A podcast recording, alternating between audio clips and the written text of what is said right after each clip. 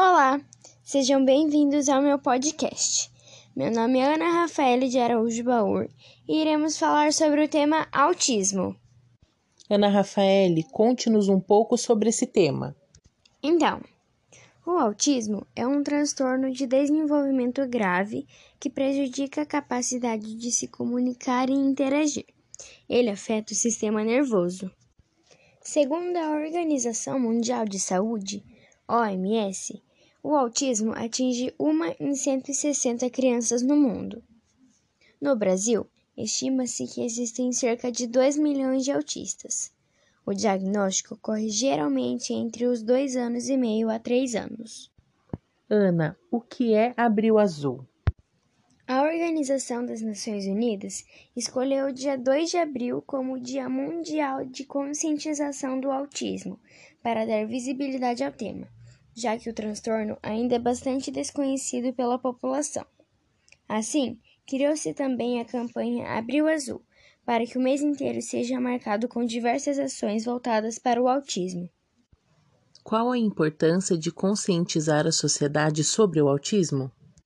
O Abril Azul é importante porque dá destaque ao transtorno do espectro autista, um distúrbio neurológico que pode afetar as áreas de comunicação, comportamento e interação social. Além disso, o autista pode ou não ter alguma deficiência intelectual. Em alguns casos, pessoas com transtorno chegam a surpreender pela inteligência e são chamados de autistas de alto funcionamento.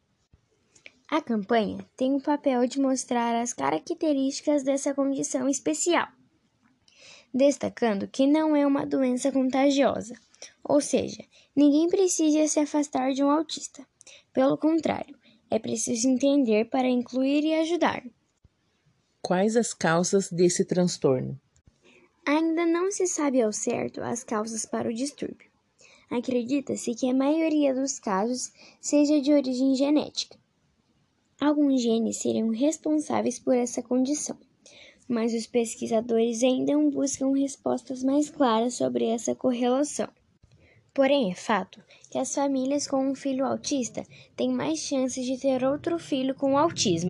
A ciência trabalha ainda com causas ambientais, como complicações no parto ou uso de medicamentos pela mãe durante a gravidez. Criou-se um mito que determinadas vacinas, como a de sarampo, cachumba e rubéola, seriam responsáveis pelo autismo. No entanto, não há nenhuma pesquisa que comprove isso, e as famílias têm que continuar vacinando seus filhos, para não criarem um problema de saúde pública. Quais os tratamentos para o autismo? Com sessões de fonoaudiologia, terapia ocupacional, psicologia, entre outras terapias, é possível ajudar a criança a participar da rotina diária e também aos poucos se tornar independente. Em casos mais severos, de autistas que se batem ou ficam muito nervosos, por exemplo, a medicação prescrita pelo neurologista ou psiquiatra pode ajudar. Em resumo, é essencial dar a voz ao autismo, levando informação para a população e, desse modo, reduzir o preconceito. O Abril Azul também tem o papel de pressionar governos para que mais políticas públicas se voltem para esse grupo. Pesquisas científicas para trazer mais respostas sobre o autismo devem ser incentivadas. E como as pessoas podem participar da campanha? Oferecimento de palestras com médicos, terapeutas e até pais de autistas que expliquem o que é autismo.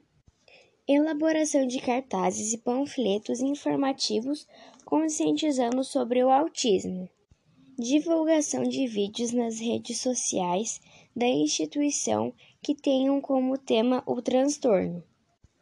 Organização de caminhadas junto à comunidade para dar visibilidade ao distúrbio.